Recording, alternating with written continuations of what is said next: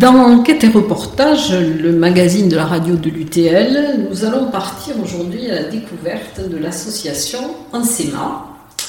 Alors pour cela, j'ai deux personnes de l'ANSEMA qui sont présentes dans le studio. Alors il y a Annabelle Jansac qui est secrétaire et coordinatrice de l'ANSEMA et Sylvie Lalonde qui est enseignante à l'ANSEMA. Alors si vous deviez présenter l'ANSEMA, comment définiriez-vous sa mission?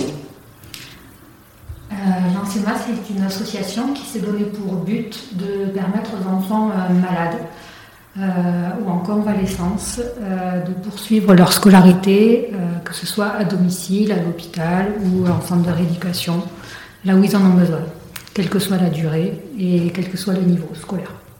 Alors c'est une association qui va presque fêter ses 35 ans, puisque je crois qu'elle a été fondée en 1987 par le, le président euh, actuel, Romain Cabot.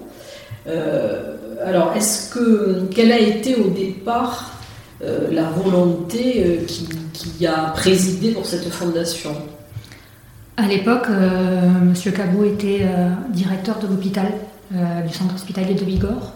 Et c'est à la demande de parents qui avaient leur enfant qui était hospitalisé dans le service de pédiatrie. Euh, les parents ont fait une demande euh, au directeur euh, parce qu'il n'y avait pas de solution pour qu'ils aient des cours. donc il a essayé de prendre exemple sur d'autres associations qui existaient déjà sur la France et il a décidé de créer l'enseignement.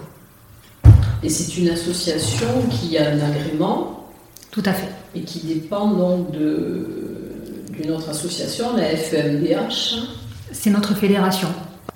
Alors c'est une, association qui appartient donc à la FEMDH, la Fédération pour l'enseignement des malades à domicile et à l'hôpital, donc elle a un agrément. Est-ce qu'au niveau local aussi, euh, vous avez par exemple euh, avec la DSDEN, est-ce qu'il y a des partenariats? On a euh, différents partenariats avec plusieurs associations. On, travaille également en collaboration étroite avec l'inspection d'académie, euh, avec différents établissements de santé, le centre hospitalier de Bigorre bien sûr, mais également avec euh, l'unité des adolescents de l'Admezan. On travaille également aussi avec euh, les SAPAD du 31 et du 33, qui sont les services d'enseignement à domicile sur Toulouse et sur Bordeaux. On travaille également avec la MDPH, l'ARS, et euh, on est en lien aussi avec la MAE, la CPRM. Alors, votre local est situé, je crois, à l'hôpital de l'Aiguerotte. Tout à fait. Alors, euh, un parent d'élève, par exemple, qui a un enfant euh, malade, dans quel cadre intervenez-vous? Est-ce que c'est des maladies Est-ce qu'il y a une période minimum pour que vous puissiez intervenir? J'interviens auprès de trois types d'enfants, enfants ou adolescents, euh, si on peut les classer euh, comme ça. On a d'abord les euh, enfants et adolescents qui sont en convalescence suite à des opérations, alors que ce soit parce qu'ils se sont cassé une jambe en faisant du ski avec un accident de scooter ou ou suite à une opération d'une scoliose. Euh, après, on peut intervenir auprès d'enfants qui ont des maladies beaucoup plus, des pathologies plus lourdes, de type cancer. Euh, on peut aussi avoir des, euh, syndromes plus ou moins rares, maladies de Lyme, des, des, allergies lourdes qui ne permettent pas à l'enfant de se rendre dans l'établissement scolaire et où il y a un suivi médical assez lourd. Et on intervient également auprès d'enfants et adolescents euh, qui ont des problèmes psychologiques. Donc là, il va y avoir une grande partie de phobie scolaire, mais pas que. On peut aussi suivre des, euh, des jeunes qui ont des problèmes d'alimentation, par exemple. Vous êtes en lien avec Cap-Verne euh, Oui, mais on n'est jamais intervenu chez eux. D'accord. Et alors pour le, la phobie scolaire, qu'est-ce que ça représente en pourcentage par rapport à votre, vos interventions? Est-ce qu'il y en a beaucoup? Euh, post-Covid, on était à quasiment la moitié des interventions. Et là, euh, pendant les périodes de Covid et de confinement, ça a beaucoup baissé.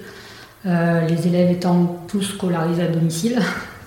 Et là, on revient sur, sur, sur un prorata qui est assez important. Pour le moment, au niveau de cette année scolaire-là, actuellement, j'ai quasiment que des inscriptions pour des déscolarisations. Et alors pendant le Covid, comment vous interveniez par, par Zoom, par Skype, par euh, téléphone? Alors j'ai laissé euh, libre à chaque intervenant d'intervenir comme il le souhaitait. Euh, à distance. donc c'était en fonction des intervenants et de là où ils se sentaient le plus à l'aise.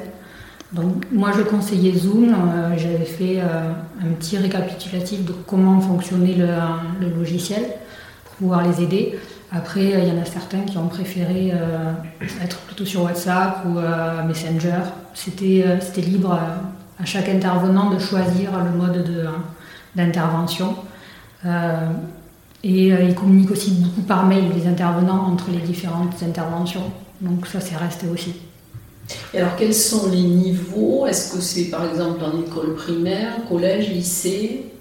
Alors, on intervient de la maternelle il y a deux ans, on, est intervenu auprès d'élèves de maternelle. Donc, euh, on intervient dès la maternelle et ça peut aller jusqu'aux études supérieures.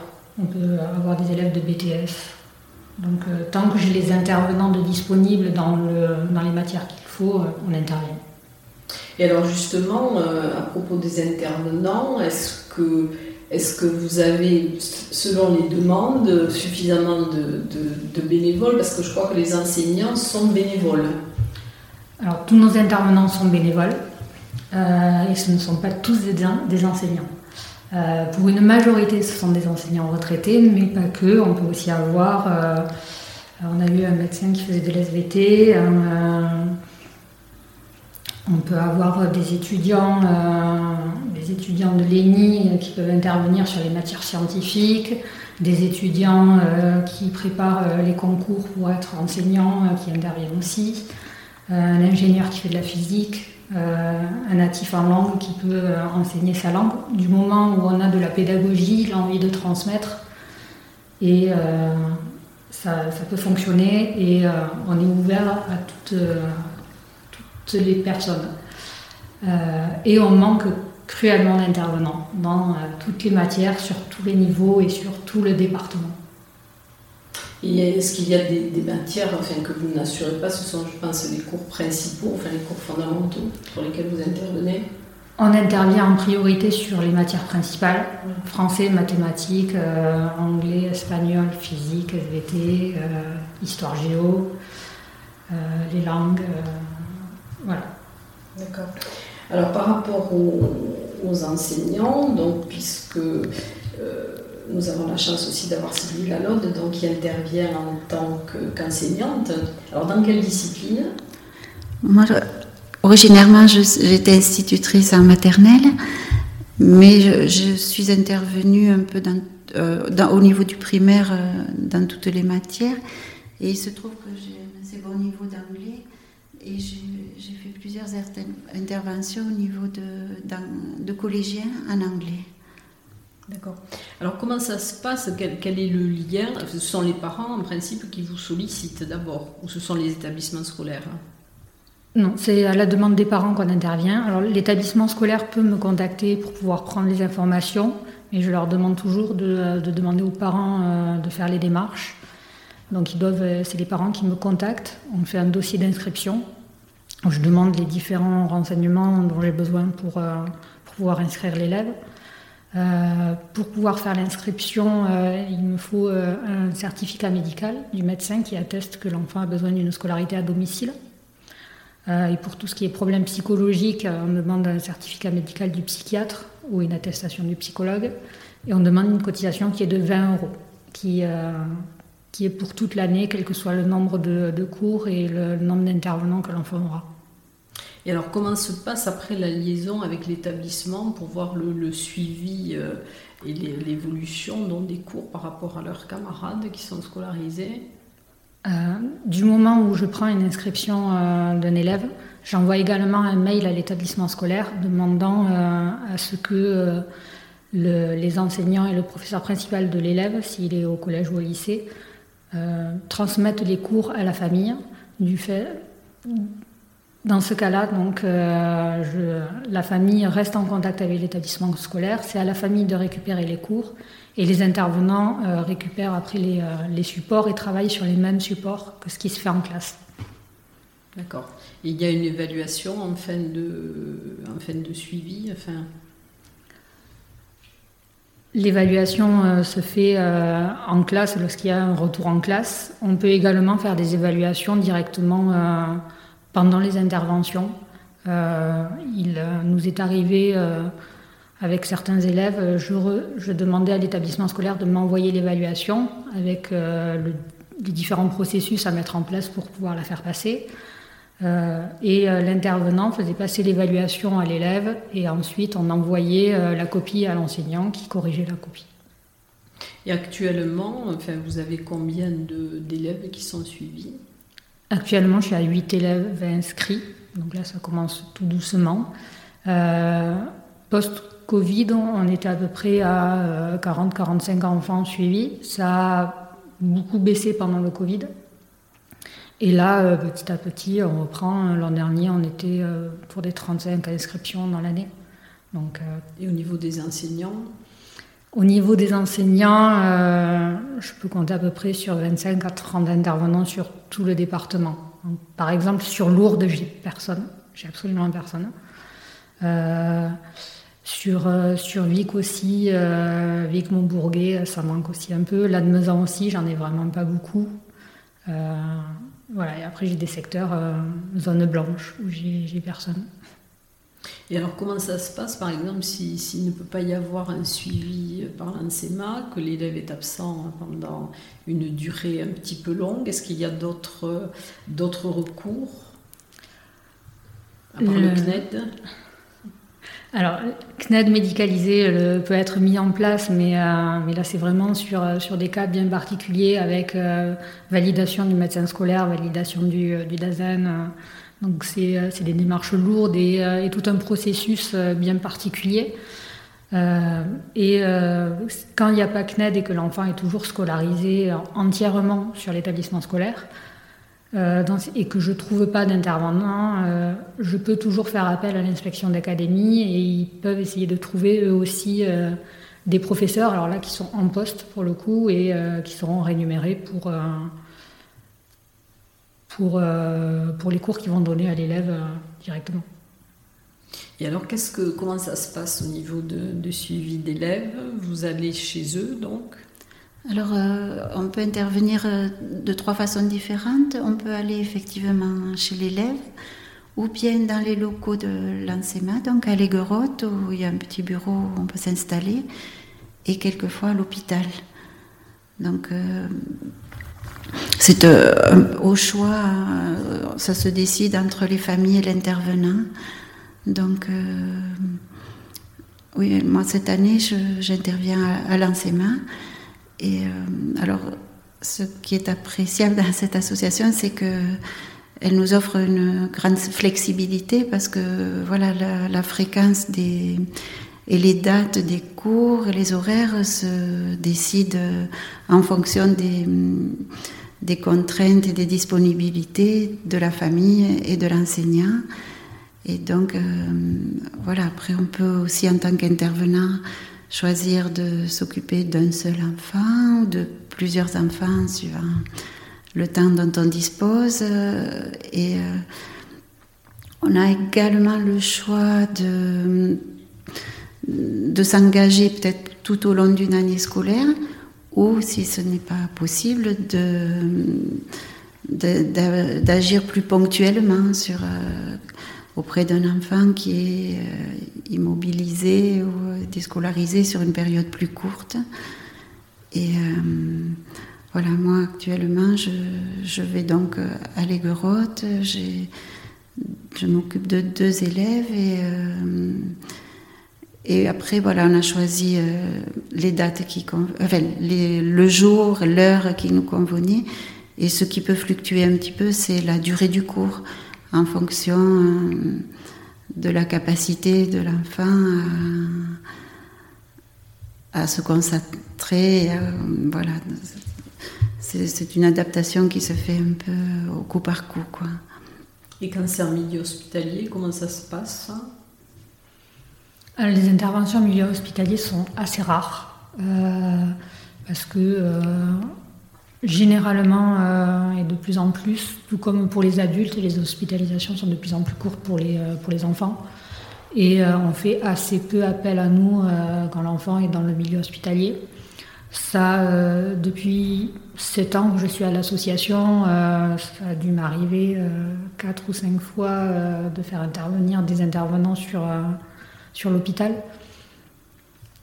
Généralement, c'est l'animatrice du, du, service de pédiatrie qui me contacte directement, qui me demande si c'est possible que j'intervienne. Euh, euh, s'il y a disponibilité d'intervenants, euh, je lui demande de me mettre en contact avec la famille, on monte le dossier. Et, dans ce cas-là, les intervenants vont directement dans le service. ils prennent contact, les intervenants prennent contact avec le service et, et fixent les, les, créneaux qui conviennent le mieux pour pouvoir intervenir. Donc souvent, c'est les après-midi, étant donné que c'est l'heure des visites autorisées. Et, ils vont dans le service et ils font cours à l'enfant, généralement c'est des, des, plus jeunes. Et alors dans les cas de, phobie scolaire, qui fait la demande de l'intervention? Pareil, c'est les parents. Les parents. Généralement, c'est des parents assez perdus parce qu'ils n'ont pas de solution pour leur enfant. Euh, ils ont l'impression d'être seuls et que ça, que ça n'arrive qu'à eux. Ils n'ont pas d'autres référents. Donc euh, c'est des parents qui, en faisant des recherches sur Internet euh, ou avec, avec l'aide du psychiatre ou du psychologue, qui redirigent vers l'association. Mais ce sont des élèves donc, qui sont totalement déscolarisés ou ponctuellement Il va y avoir de tout. Au niveau des, des problèmes psychologiques, on s'adapte vraiment à l'élève. Donc euh, dans ces cas-là, ça peut être soit des élèves euh, qui sont euh, sur des CNED médicalisés. Donc dans ces cas-là, leur établissement scolaire, c'est le CNED. on peut avoir des élèves qui sont en scolarité partagée. dans ce cas-là, ils vont avoir une partie CNED et une partie établissement scolaire. Et dans ce cas-là, on peut aider sur tout ce qui est cours du CNED. Et on a des, des élèves qui sont déscolarisés, inscrits dans, pour euh, problèmes psychologiques et qui sont encore scolarisés dans l'établissement scolaire. Et dans ce cas-là, euh, on récupère les cours euh, auprès de l'établissement du mieux qu'on peut, parce que c'est toujours un peu compliqué. Et on fait cours à l'élève comme on ferait cours à notre élève. La seule différence avec un élève ayant une pathologie physiologique, c'est que pour tous les problèmes psychologiques, on demande à ce que les, interventions se fassent en dehors du domicile, euh, d'où euh, les cours au bureau de l'association pour euh, faire sortir l'enfant de chez lui. Comme ça, il voit d'autres personnes. S'il vient au bureau, il peut me voir à moi, il me dit bonjour, il va un peu dans la rue. Ça permet de le sortir de son environnement. C'est la, la seule particularité de, de ces jeunes. Et alors ça peut durer combien de temps? Est-ce qu'ils reviennent après dans un circuit normal? Ça peut être très variable. Euh, on ne euh, gère absolument pas le, temps que peut durer une intervention. Euh, tout comme pour des maladies physiologiques longues où on sait le, quand l'élève est inscrit, on ne sait jamais quand la maladie va finir. ça peut durer de plusieurs mois à plusieurs années. Là aussi, pour tout ce qui est problème psychologique, euh, le but euh, est bien sûr de un retour en classe. Euh, ça reste en tête. Après, il faut que l'élève fasse son cheminement, suive, sa thérapie et, trouve le, problème avec, avec son docteur. Et, donc, on ne peut pas dire combien de temps va durer une intervention. Après, on peut avoir tout type de tout type d'intervention avec un même élève. J'ai eu une élève qui, euh, qui au début avait euh, totalement peur de sortir de chez elle, qui était en totale phobie scolaire. Euh, elle a accepté difficilement de venir au bureau de l'association au début. puis petit à petit, elle a accepté de rentrer dans l'établissement scolaire, mais alors sous condition de ne croiser aucun élève. Donc elle rentrait pendant, pendant les cours et elle ne sortait, elle sortait pendant les cours, elle faisait cours avec l'intervenant dans une salle voilà, à part. ensuite, elle a accepté de rentrer pendant les récréations donc elle voyait un peu ses copines, mais elle faisait toujours cours avec les intervenants. Puis après, elle a rajouté euh, un cours en classe, puis deux, et puis euh, sur l'année suivante, elle a repris une scolarité complète. Donc là, on a eu tous les cas de figure possibles, en fait, avec qu'une seule élève sur une année scolaire.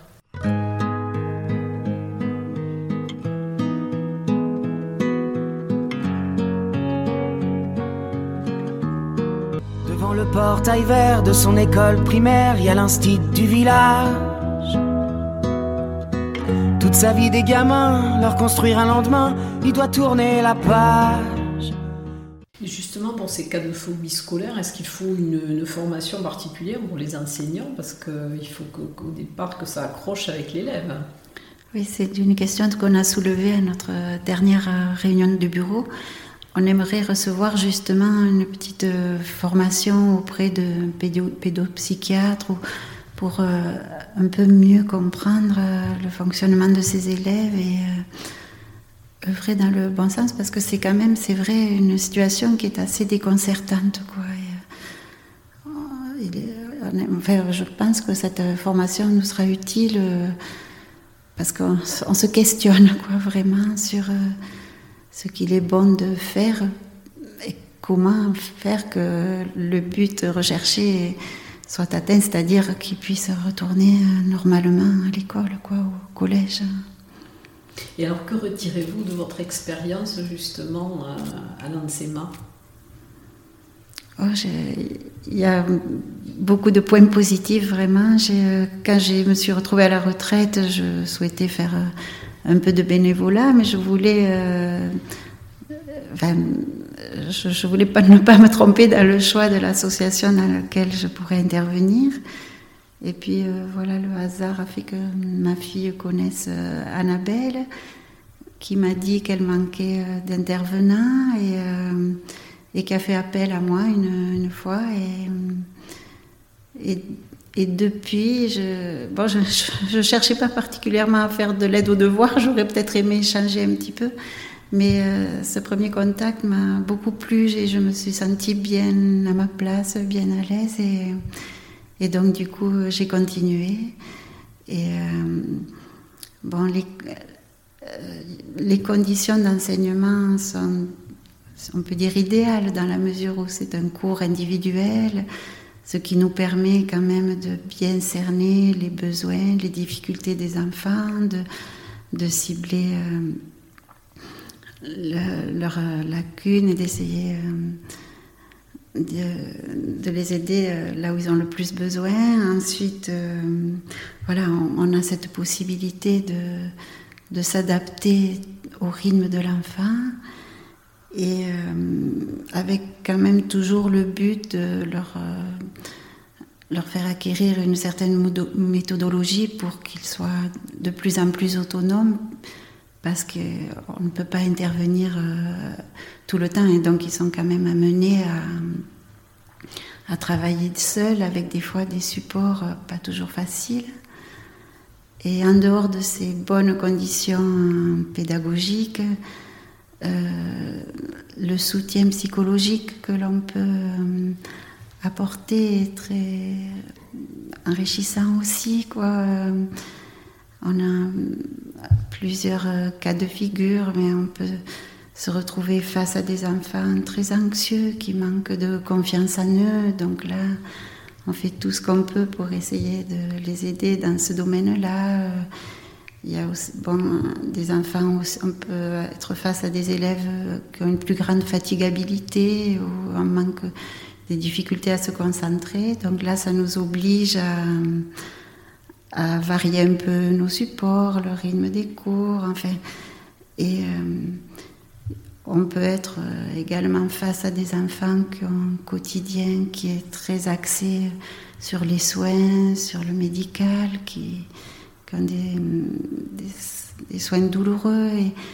Et, alors là, je pense que le moment où on intervient auprès d'eux, qui peut durer une heure, une heure et demie. Je pense qu'on leur apporte aussi une possibilité de changer un peu les idées, un moment d'évasion. Et c'est vrai que c'est on a plaisir à pouvoir apporter un peu de, mieux-être, quoi. Et je pense également que euh, quelque chose qui est aussi intéressant, c'est le contact qu'on crée avec les familles. Parce qu'on est face souvent à des parents débordés, qui, qui, doivent gérer tellement de choses entre souvent leur travail, euh, les rendez-vous médicaux, les démarches administratives, l'aide aux devoirs, les, les, frères et sœurs, enfin tout. Et euh, bon, ben on a un peu, on a l'impression de leur donner un petit temps de respiration aussi dont ils ont besoin. Et on peut également leur, euh, leur apporter un, notre, un temps d'écoute, d'échange qui est enrichissant de part et d'autre, quoi, du coup. Et une dernière chose qui me plaît aussi à l'enseignement, c'est que bon, il s'est trouvé que je, suis aussi membre du bureau, mais vraiment, j'ai pas, une tâche très subalterne, mais j'ai apprécié euh, euh, la façon dont est gérée cette association, parce qu'on bon, ben, sent quand même qu'elle a de l'expérience. Et euh, Annabelle et tous les autres membres du bureau sont des personnes vraiment très efficaces, très dynamiques et toujours aussi en quête d'idées nouvelles, de, projets à lancer. Et là, par contre, euh, sinon, pour ma part, je, ça ne me demande que euh, de venir euh, pour une réunion tous les deux mois à peu près, et puis après quelques petites actions ponctuelles. Mais voilà, je, trouve que, comme pour toute association, quoi, il, faut faire un peu don de, notre temps, mais ça nous procure quand même beaucoup de satisfaction et de plaisir, c'est vrai. Alors justement, comment fonctionne euh, l'association? Est-ce que vous avez, euh, quels sont vos financements, à part les droits d'inscription des familles? Alors on a les droits d'inscription des familles, euh, assez minimes, mais après, on a également, on demande également une cotisation aux intervenants qui est de 10 euros à l'année. C'est plus une question d'assurance que vraiment pour avoir des financements au niveau de l'association. là aussi, c'est pas le budget principal de, l'association. Après, on fonctionne beaucoup sur subventions. on va avoir des subventions de différentes mairies du département. Donc euh, c'est en fonction de chaque mairie, ils n'acceptent pas de, nous donner euh, et euh, combien ils peuvent nous donner. Et on est également financé par la CPAM et le département et la PEP, qui est les pupilles de l'enseignement public, qui nous donnent tous les ans une, une, aide. Donc avec tout ça, on essaye de, fonctionner. On peut avoir également, euh, de temps en temps, mais c'est de plus en plus rare, des, euh, des aides au niveau des assurances. Mais, euh, mais là, depuis quelques années, on en a quasiment plus parce que les enfants ne rentrent pas dans les cases de, du contrat d'assurance et donc les assurances ne peuvent pas, n'aident pas les familles à ce niveau-là de temps en temps aussi, je crois qu'il y a eu des manifestations culturelles, des concerts, des chorales qui ont, euh, qui ont donné donc leurs recettes euh, à l'ANSEMA. Oui, aussi. On, a de, on peut avoir des dons. Euh, on a eu récemment un, gros don de la Fédération des bâtiments publics qui nous a vraiment bien aidés. Et après, on a aussi alors, soit des particuliers, des fois c'est des parents ou des particuliers qui ont entendu parler de l'association qui nous aident. Et euh, on peut avoir aussi euh, des associations euh, qui vont organiser des manifestations pour l'association. Donc ça, va être, ça peut être des concerts ou, on peut avoir les, les, élèves du collège Prado Lassade aussi qui des fois organisent des, des actions. C'est vraiment très varié et, on est toujours heureux quand ça fait parler de l'association, d'une part, parce qu'on a besoin de, se faire connaître. et aussi de récolter un peu d'argent. c'est toujours, c'est toujours appréciable. Alors vous avez des élèves aussi de, BTS donc du lycée Saint-Pierre qui ont refait votre site. Oui, tout à fait.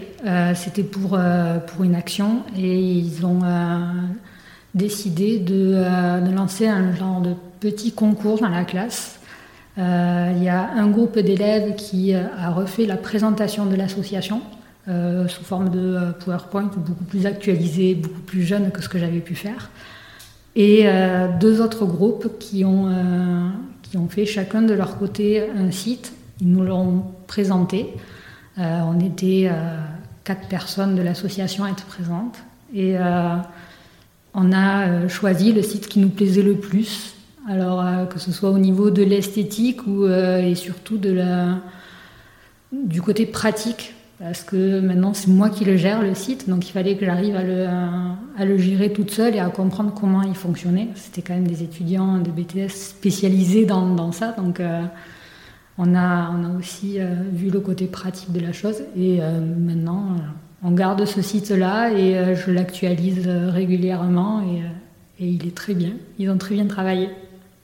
Alors, comment, euh, comment les parents peuvent-ils vous joindre? Alors, En téléphone et en mail Ils peuvent euh, me joindre euh, principalement, et c'est conseillé par téléphone déjà. Et par mail aussi, ils peuvent déjà commencer à prendre des renseignements par mail, mais généralement, toutes les inscriptions se font par téléphone. je ne demande pas forcément aux parents de venir au bureau parce que je sais qu'ils euh, euh, ont, d'autres choses à gérer euh, à ce moment-là. généralement, avoir un enfant malade, on est entre deux rendez-vous médicaux et c'est pas toujours facile de se libérer pour venir en centre-ville d'État. Donc tout peut se faire par téléphone et par mail très facilement du moment où j'ai toutes les informations. J'envoie les, les, documents d'inscription par mail et ils peuvent tout me renvoyer par courrier ou par mail. Alors à quel numéro de téléphone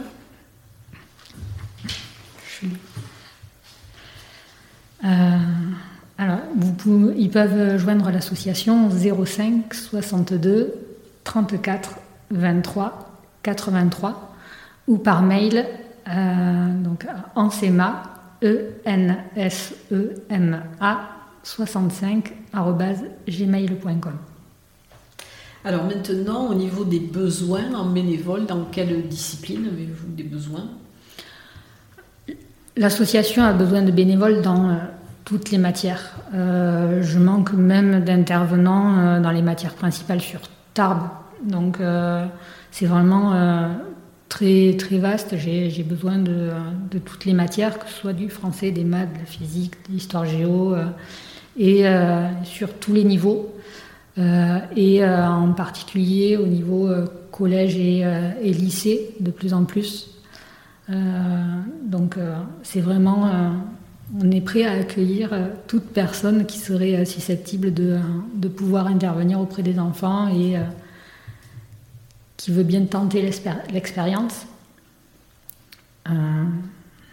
Et alors après, est-ce qu'il y a par exemple, lorsque les, les, enseignants, enfin les probables enseignants candidatent, est-ce qu'il y a un entretien, enfin quelque chose qui, euh, comment les sélectionne-t-on? Alors, euh, je demande à les rencontrer effectivement.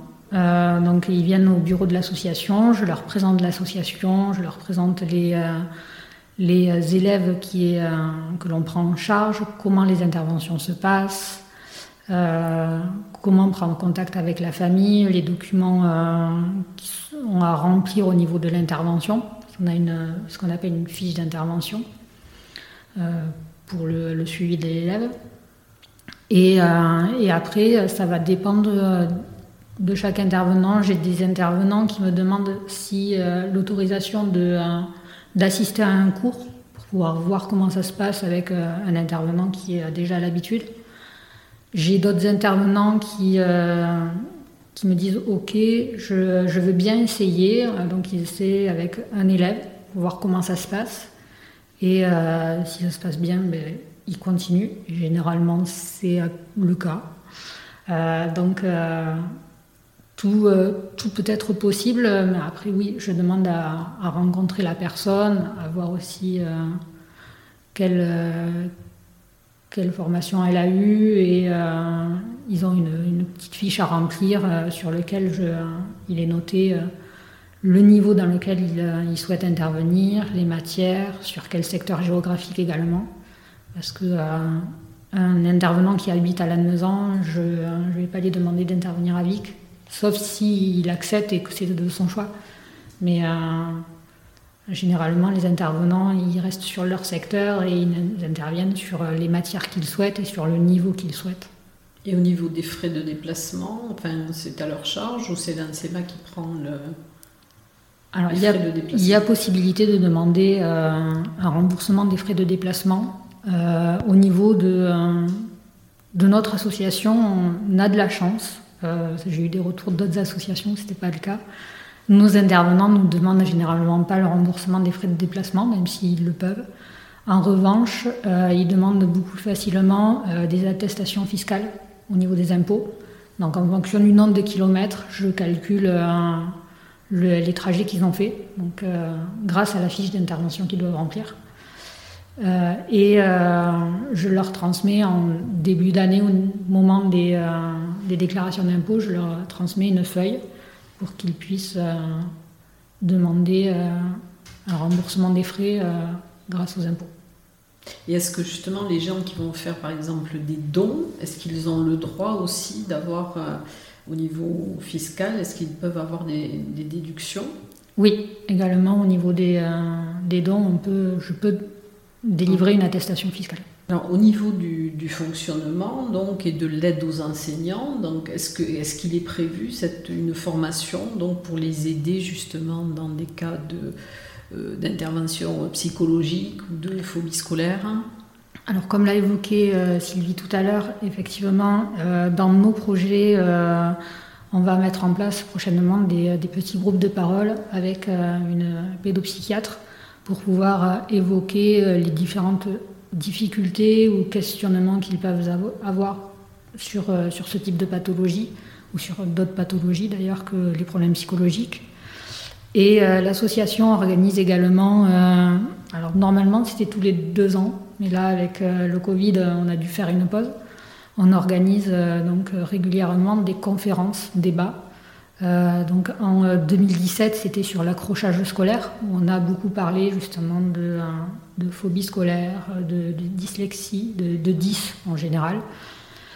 2019, c'était sur les neurosciences, donc c'était la, la, bourse du travail et on a eu, on a quasiment rempli la bourse du travail et ça a vraiment beaucoup plu. Et là, euh, début 2023, euh, normalement, on va organiser euh, une nouvelle conférence sur le cyberharcèlement.